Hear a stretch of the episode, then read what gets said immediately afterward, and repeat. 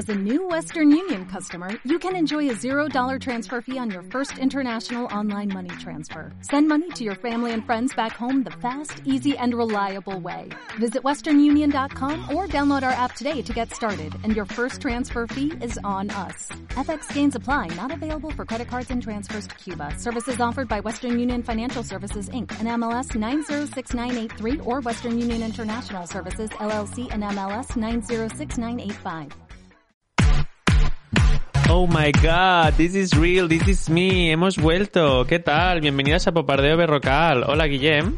Hola, ¿qué tal? Qué seca estás, ¿qué te pasa? ¿Estás Estoy- restreñida? No, estoy un poco triste porque hoy es el último programa de la temporada. Sí, pero bueno, todo lo que empieza acaba, ya lo sabes. Bueno, lo que acaba es la temporada, porque en septiembre vamos a volver como los niños en el cole. Bueno, eso sí, no nos hemos asesinado ya este verano. Que no, que no. La playa, un apuñalamiento, bueno. pero- eh, nada, oye, ¿te parece que hablemos esta vez, ya que se acerca el orgullo, de Sí. referentes LGTBIQ nacionales? A mí me parece maravilloso. Sí, porque estas cosas se tienen que reivindicar Sí. este mes más que nunca, pero bueno, todos los meses son el- mes del orgullo. Pero bueno, Perfecto. oye, vamos a poner nuestra cabecera, los premios Berrocal, y vamos a hablar un poco de cosas gays. Muy bien. Dale gas, Juani.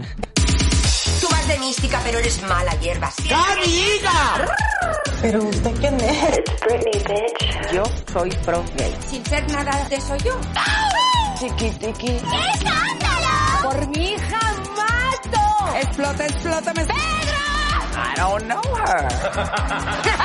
Qué heavy eres, Juan. Bienvenidas a Popardeo Berrocal. Con todos ustedes los premios Berrocal. Galardones patrocinados por las sirenas de Maco. Bueno, voy a empezar, empezar yo los premios Berrocal. Venga, tengo que empieza. decir, tengo que decir, bueno, da igual, ahora lo diré. El premio Beyoncé de esta semana se lo voy a dar al público de la Eurocopa. Muy bien. Vale, Muy esto me bien. va a costar muchísimo explicarlo porque hay como mucha información. Voy allá. Esta semana se ha jugado un partido Alemania versus Hungría. Muy bien. Esta misma semana, Hungría, resumidamente, ha aprobado una ley bastante homófoba en la que no se permite hablar de cosas gays en los colegios eh, infantiles. El alcalde de Múnich eh, quiso poner en el estadio, porque se jugaba en Alemania, eh, la bandera arcoiris para reivindicar eh, pues menos LGTBIofobia en, en Hungría. La cuestión, la maldita UEFA de los cojones eh, prohibió esto a Múnich, al alcalde de Múnich, pero el público del partido, eh, como mu- muestra de reivindicación, se han presentado ah, como público en el partido, vaya, eh, vestidos de banderas arcoíris, con banderolas, con pelucas, con todo. Y de hecho, incluso ha habido un anónimo que se ha colado en pleno Eh, sí. himno de Hungría con la bandera LGTBIQ+. Y me parece fascinante. No sé si lo he explicado bien. Lo has explicado de maravilla. Vale, y tengo que decir que me han reñido porque la semana pasada me reí de ti porque no sabías lo que era la UEFA y no es la UEFA, es la Eurocopa. La UEFA es quien organiza el partido. Vale. Pero yo soy subnormal y gay y a ti te está sonando el teléfono, pero Me ¿quién es? Están llamando, perdón. Espero que sea Terelu Campos. ¿Pero quién te llama? Esto es un Nadie, no es desastre. nadie. Te- Lo Queremos siento. padre y madre. Perdón. Bueno, el premio Osborne te lo podría dar a ti, pero no. Se lo voy a dar a las Kardashian. Vale, muy bien. Muy bien. Bueno, básicamente es que no sé si te has enterado, esta semana se ha acabado por fin, bueno, por fin no, yo estoy fatal, eh, el Keep Up with the Kardashians, o sea, su reality, después de 14 años Una y barbaridad. 20 temporadas. Y nada, decir que se muere pues con el programa pues como un gran bazar de, del pop, entonces es como que estoy un poco huérfana. Y eso es todo lo que quería decir. Y- Vale, muy bien. Me han gustado tus premios. Muchas gracias. Yo esta semana ah, estoy muy positivo. Vale. Entonces, aprovechando que es el último programa, no voy a dar Osborne, voy a dar dos Beyoncébes. Ay, mira, qué bonito. Pues sí.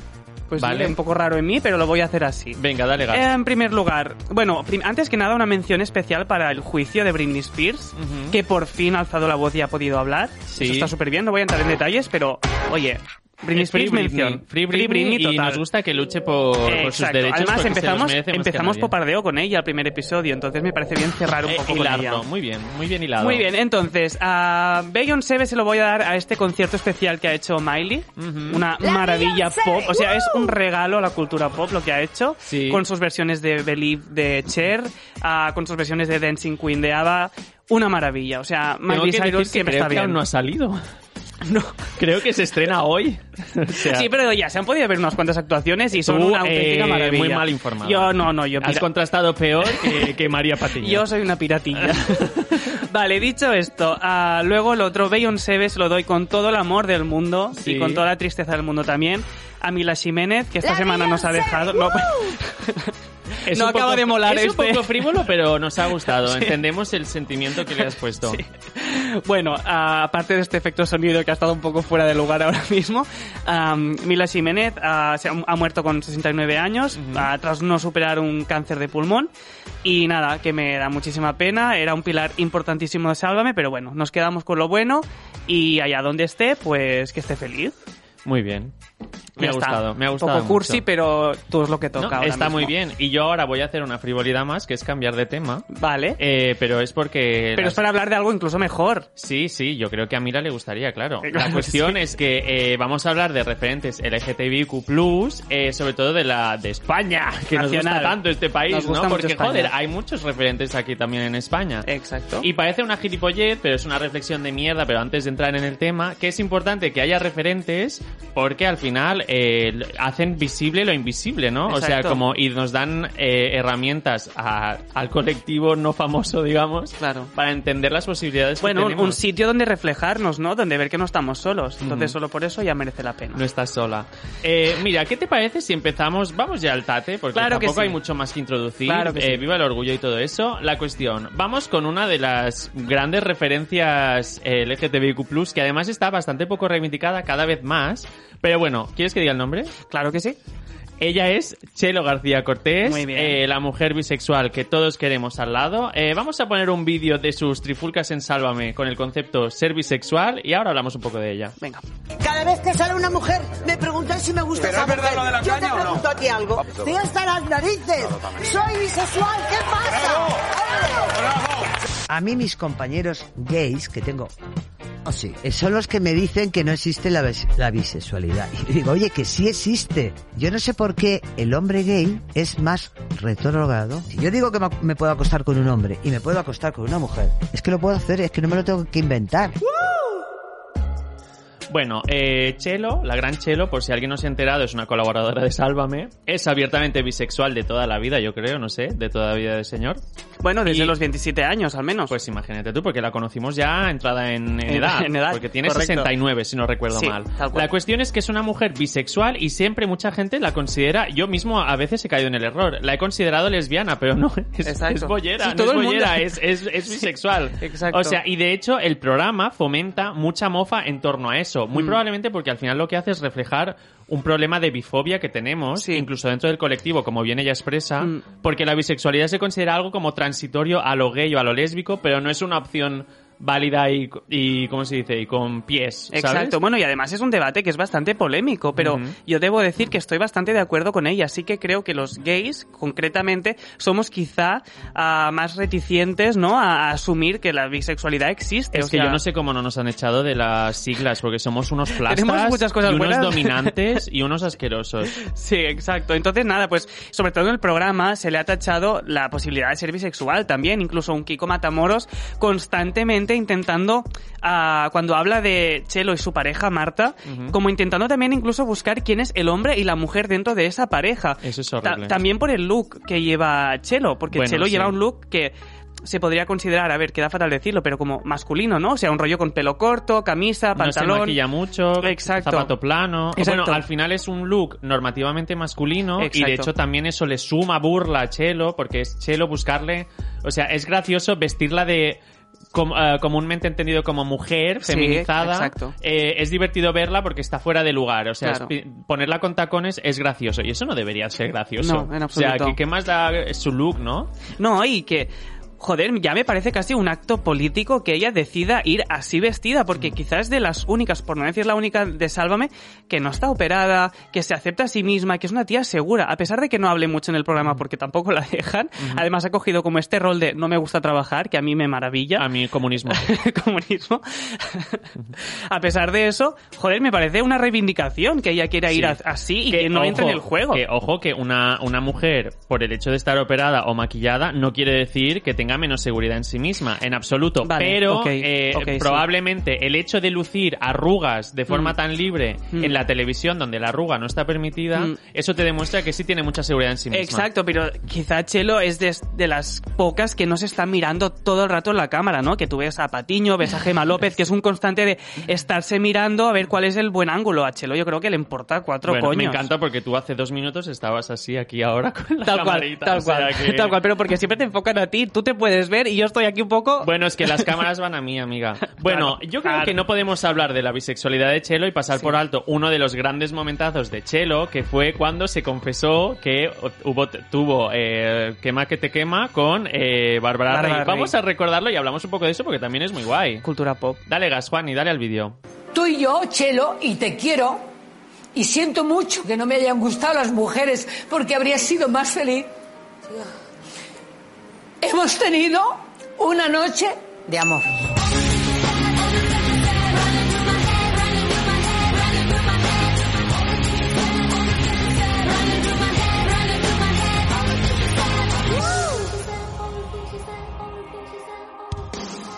Bueno, qué maravilla hablar de Chelo con Kanye West de fondo, ahora con las tatúas. esto, esto, Esto esto es está maravilloso. bien, está todo muy bien. Nada, simplemente decir que este es un momento para la cultura pop ah, importantísimo, de los más importantes de los últimos 20 años.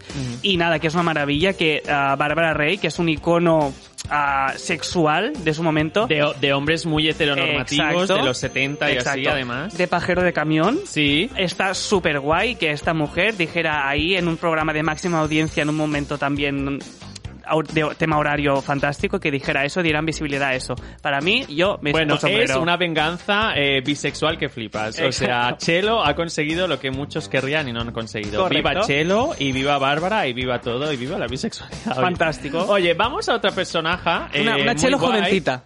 Sí, de hecho es muy fan de, es una persona muy fan de Chelo. Correcto. Eh, ella es Soy una pringada. Vamos a poner un poco Soy una pringada y vamos a hablar un poco de ella. Sí, venga, dale. Venga.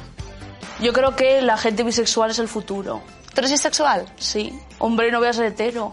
¿Te imaginas? No. Asco. Eh, tú además te defines como no binaria. Sí, soy no binaria, pero no soy una pesada del Twitter. Pues que los heteros machirulos, los típicos machitos que me dan puto asco. Como a todo el mundo. No por el hecho de ser heteros, sino por el hecho de llevar la masculinidad como al 200%. Bueno, soy una pringada, Esti Quesada, ¿no? Se llama, si no me equivoco. Eh, sí. Eh, es una persona bisexual y no binaria, que eh, la gente no binaria, yo soy el primero que se confunde a veces, pero es ese nuevo género desvinculado del binarismo hombre-mujer. O sea, es como un espacio ahí que, bueno, donde está, por ejemplo, soy una pringada. Correcto. Y decir que soy una pringada eh, siempre ha reivindicado como luchar en contra de, de lo establecido, del heteropatriarcado y todo eso, pero siempre desde un punto muy irónico, muy sarcástico, muy ácido y muy violento a veces. Sí. Con ese eslogan de stop heteros, Sí. pero realmente hay mucho de performático allí. Obviamente no odia a los heteros, simplemente odia, como bien yo creo que ha explicado ya ella, esa actitud eh, eh, hipersexualizada, hiper eh, masculinizada de algunos hombres heterosexuales cis. Sí, ¿No? sí, estoy de acuerdo, pero también es verdad que de todos los referentes que vamos a hablar hoy, seguramente Esti Quesada es la que reivindica más desde el insulto, porque no nos olvidemos, Esti insulta que da gusto. Sí. Ahora quizá ya no tanto, pero cuando empezó se hizo famosa precisamente por eso. Y a mí lo que me fascina de ella es que es un personaje totalmente antisistema, que al final tampoco se abandera de nada, porque es la primera que se ríe de ella misma y dice, soy una mierda, o sea, un hombre, soy una pringada, o sea, eso ya te lo dice todo. Bueno, es que se apropia del insulto que le decía Exacto. y eso es muy queer, de hecho. Eso es Correcto. muy propio de la cultura. Pero lo que decía, lo que me gusta de ella es que al final es una persona que es como tan antisistema y aprovecha como tanto el insulto, llevarlo todo al- a, a lo radical, que es muy fácil que gente como del colectivo, como somos nosotros, podamos identificarnos con ella, ¿no? Con ciertos puntos, porque también nos hemos sentido marginados en muchos momentos. Ella es como la marginada máxima, ¿no? Entonces, dentro de ese universo es muy fácil conectar con ella, porque además me fascina también que tiene muchísimos referentes y súper variados. O sea, Sí. ella te habla de Edward Cullen como su fantasía erótica, pero también te habla de Divine, ¿no? O Sí, sea, de hecho, es una gran reivindicadora de, de grandes eh, figuras del el LGTBIQ+, Sí. eh, como digamos históricas, ¿no? Exacto. Ya sea, pues, como tú dices, Divine, John Waters, eh, La Veneno, que ahora está muy reivindicada, pero en ese momento Pero no ella ya tanto. lleva cinco años diciendo Sí. que la veneno es lo puto mejor. O sea, está, está bien. Yo a veces reflexionando un poco en torno a Soy una pringada, que al final eh, no lo hemos dicho, pero es influencer y bueno, youtuber concretamente, al menos inicialmente. eh, a mí me gusta porque los influencers yo entiendo que al final te tienen que proporcionar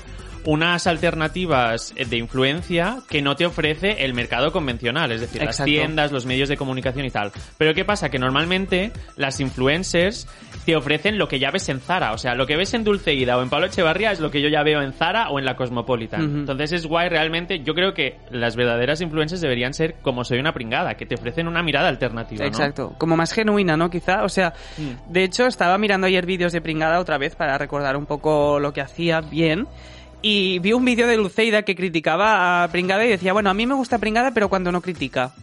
¿Sabes? O sea, creo que eso te define bastante bien el perfil de una y el perfil de la otra Me y lo que cuando funciona. no molesta, ¿no? Exacto. Fue tal es un cual el poco, discurso. eh, me gusta que seas gay pero no tengas pluma. es un poco casi eso, ¿no? No seas histriónico.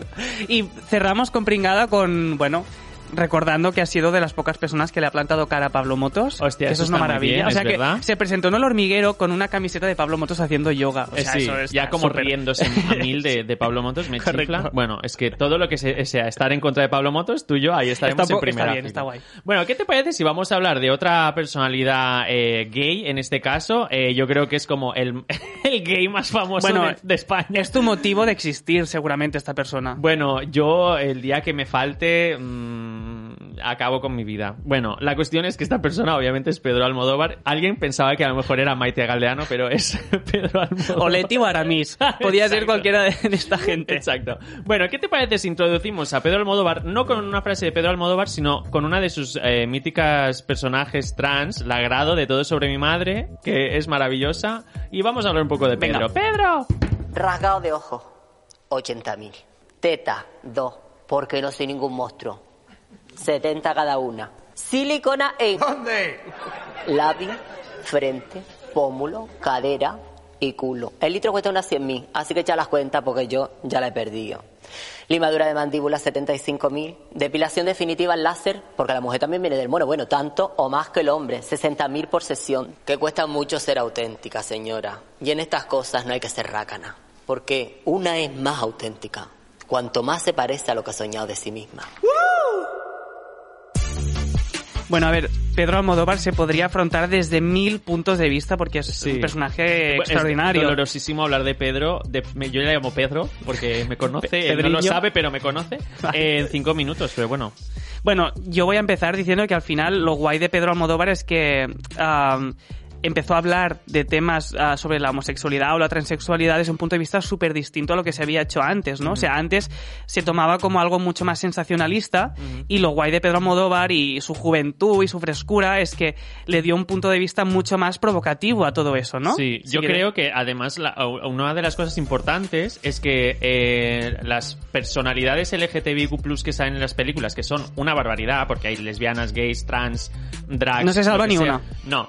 Eh, las, la- sus tramas no van en torno a ser gay o ser lesbiana o ser Exacto, lo que sean. O sea, sus tramas van de X, o sea, los personajes tienen unos objetivos y luego ya el, el hecho de ser gay, por ejemplo, sí le, le aporta una problemática concreta, tal vez, pero no va de eso, ¿sabes? Entonces es- me parece guay, me parece como realmente normalizar nuestras existencias en el Mm. cine de una forma totalmente Sí. genuina, ¿no? Además lo hace como a través de una voz súper interesante porque me gusta mucho cómo ah, combina muy bien el melodrama, porque a veces Pedro Almodóvar es eh, dramático al extremo. Sí, máximo. Pero también ah, lo combina con una comedia ácida que a mí me encanta, ¿no? Y que define bastante, yo creo, el sentido del humor como de- del colectivo así a, a grandes rasgos. Bueno, y de hecho tú también me dijiste, me parece guay, que Pedro Almodóvar, un poco en, lo- en la línea que lo que acabas de decir, es un director que se define, se puede definir como extremo, tanto en la dirección de arte como en la propuesta escénica, el Exacto. acting, eh, el- los géneros que los lleva al extremo. Y yo creo que define también un poco su realidad, porque al final Pedro Almodóvar como individuo también Mm. es una persona muy excéntrica, con mucha pluma y que nunca la ha escondido. Es conocido en España desde el 80 y... Mm. Con y la sí- movida madrileña, y que es uno de los grandes representantes. Claro, y siempre ha estado por allí. O sea, recordemos que en España, además, joder, qué complejo debía ser, porque la OMS eh, decidió que la homosexualidad no era una enfermedad en el 90.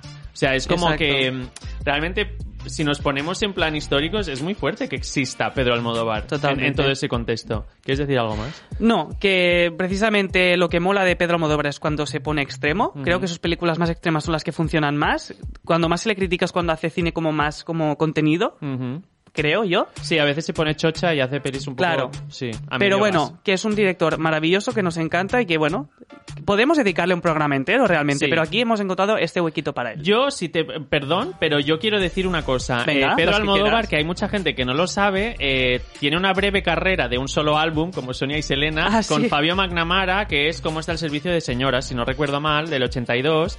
Es un álbum muy guay y... y eh, mola mucho y, te das cuenta de que Samantha Hudson no nace de la nada, por decirte así resumidamente. O sea, es como que miradlo porque os va a flipar y vais a alucinar que, o sea, no solo tiene una gran expresión en el cine, sino él como cantante a nivel este- estético y esperpéntico es muy guay. Mirad. Perfecto, pues después de esta recomendación súper gratuita. ¿Una chapa? Oye. no, que está muy bien.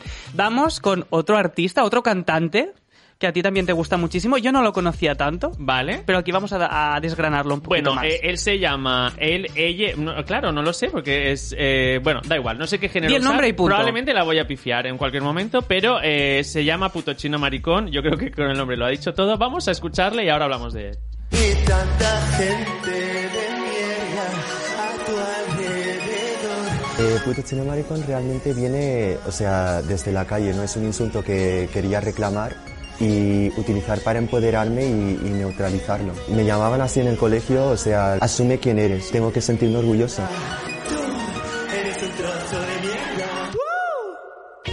Bueno, ya, di- ya pido disculpas como una buena chocha que soy. No tengo ni 30 y ya pido este tipo de disculpas que son como de vieja. Eh, lo siento porque cuando me encuentro con personas disidentes o no binarias, no sé muy bien qué género usar y me pongo nervioso. Pero bueno, que lo hacemos con mucho amor y con mucho aprecio y tenemos muchas ganas de aprender, que conste en acta. Eh, bueno, puto chino maricón yo creo que representa un poco en la línea de soy una pringada esta como... mm, esta línea de tan guay, tan cool de apropiarse del insulto, porque obviamente puto chino maricón, si le habéis dado un par, un par de vueltas, es lo que le llamaban en el colegio Exacto. por ser eh, pues chino y maricón. Sí, eso es muy random lo que voy a decir, pero es que además me recuerda también a Mercedes Milá. ¡Lol! ¿Qué? Porque hubo un año... Se en el- meaba en la ducha también. bueno, y se cagaba en el mar. Pero aparte de eso, hubo un año en el que participó un chino.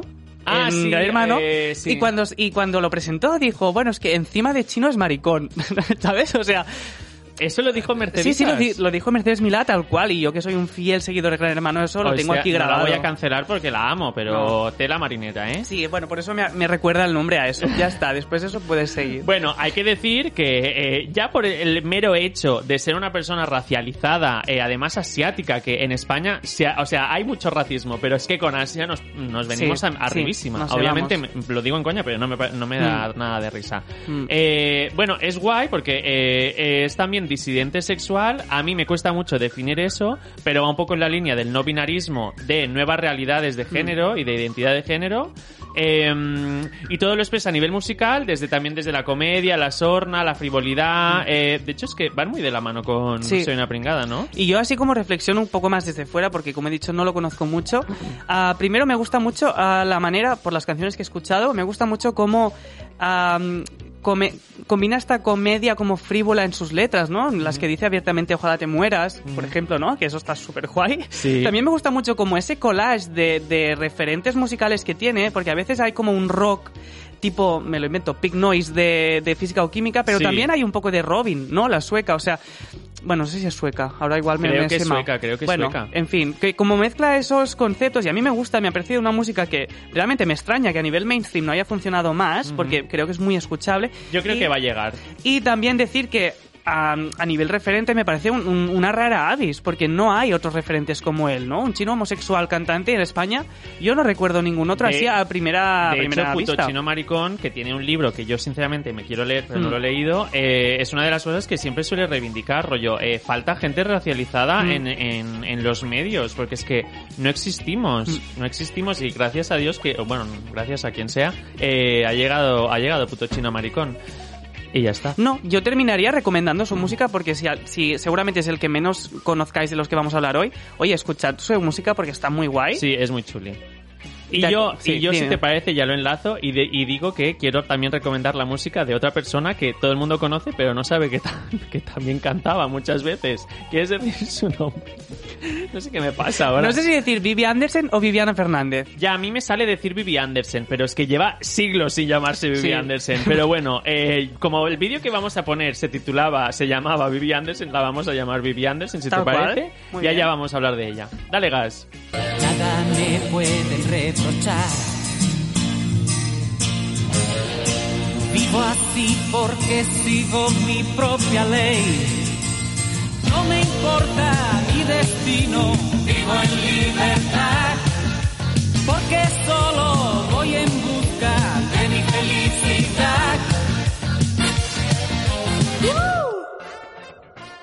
Bueno, esta anécdota que- voy a explicar me la dijiste tú, pero yo aprovecho para hablar. Anécdota, muy Venga. bien, muy Vale. Habla. Am, se llama Vivian, bueno, se llamaba Vivi Anderson porque en su momento iba a hacer como un show de vedettes aquí en Paralel, en Barcelona. Sí. Ah, eso me lo acabas de explicar mientras estamos viendo el vídeo, que me encanta sí, así sí. corriendo. Total. Ah, y la persona que hizo el grafismo del póster se equivocó. Y en vez de poner Vivi Anderson como la actriz, Como la actriz eh, mítica de Ingmar Bergman. Correcto. De la cual Viviana Fernández es muy fan. una de las actrices más bellas de la historia, yo tengo Sí. que decirlo, ah, se equivocó y en vez de poner Vivi Anderson puso Vivi Andersen, ¿no? Y al final ella, pues oye, le gustó, ¿no? Porque nadie se llamaba así. Entonces, pues le gustó la diferencia y así se quedó el Y nombre. así se ha quedado. Bueno, Sí. eh, Vivi Anderson, acá eh, Viviana Fernández desde hace muchos años y nosotros aún seguimos así. Es actriz, cantante, vedette, colabora- colaboradora televisiva y probablemente todo lo que se pueda hacer en esta vida. Y es, es importantísima eh, en España sobre todo porque de hecho fue la primera trans eh, mediática de nuestro país. Y Eh, que además se convirtió como en un icono sexual también, ¿no? Sí, sí, sí. De hecho, eh, todo eh, se inició porque eh, ella eh, protagonizó la primera película en que se habla explícitamente de la trans- transexualidad, que es Cambio de Sexo Correcto, del 77. 77. Y a partir de ahí, eh, pues ya se, ya se quedó. Y de hecho, tú lo que acabas de decir, eh, se convirtió un poco en un, en un fenómeno sexual. Y además yo creo que eh, Viviana Fernández, de forma inesperada, es una mujer que, claro, a partir de ahí empezó a ir a platós y a todo eso. Muchas veces la ponían en situaciones muy complicadas, rollo Ujú. con gente muy transfóbica, gente que dudaba de su realidad, de su veracidad, no sé qué. Y ella siempre ha demostrado tener una, unos buenos modales que flipas, Sí. una buena actitud que flipas, siempre ha, ha dejado espacio para poderse explicar. Y oye, es que es doble trabajo. Claro, O sea, no, ya no es solo existir, sino explicarse. Exacto, ¿sabes? bueno, y es como una precursora de, de la veneno, por, de- por así decirlo. O sea, al final Viviana Fernández representa como la buena educación, o sea, dentro de ser un icono sexual, transexual, ah, el, la buena educación, el saberse comunicar, o sea, al final que aparezca la veneno des- después de ella, es porque eso ya lo habíamos visto, ¿no? Como la, la transexual educada ya existía, ahora necesitamos más morbo. Y eso es lo que marca un poco como la diferencia, ¿no? Bueno, y que al final que las dos son válidas. Exacto, no digo sí, que ¿eh? una no lo tenemos sea. que criticar a nadie Total, por hacer las cosas como quieran. Bueno, Pero, y ahora Viviana pues se ha convertido un poco como en, en mujer así de, de, de Ana Rosa Quintana, ¿no? Sí, como de, es- de tacita. Es algo que se le ha criticado Mm. mucho porque ahora efectivamente es colaboradora en Ana Rosa, que es el espacio más fascista de España. Y claro, eh, Aunque choca. se intente maquillar. Sí, choca mucho porque eh, ahora de pronto Viviana Fernández ha dejado de ser un elemento contracultural, una mujer contracultural, para ser como una mujer del sistema totalmente Mm. eh, franquista. Y, pero bueno, yo hasta cierto punto creo que eso es también un logro para el colectivo, que Viviana Fernández invada espacios sea, donde no existía tampoco Viviana Fernández. Exacto. Al final... Bueno, y que al final hizo muchos pasos para que luego otras después pudieran también tener visibilidad, entonces está guay. Sí, bueno, al final normaliza la existencia trans, la realidad trans, en, en- en un ámbito en donde no estaba y eso es Y maravilloso. Sí. Y vamos con el último, que tenemos Sí. súper poco tiempo, pero que es lo mejor del mundo. Sí, venga, vamos con él. No voy a decir quién es. Venga. Venga, sorpresita. Sorpresa, sorpresa, Concha Velasco. Pon el vídeo y habla- ahora hablamos de él. El otro día, un niño muy feo, feísimo, me dice, ¿Tiene hora, señora? ¿os lo podéis creer? Señora a mí, con lo joven que yo soy. Porque yo prefiero ser así, con mi libertad, con mi forma de ser, con mis pros y mis contras, mis defectos y mis virtudes, respetando las opiniones y como cada cual quiere ser.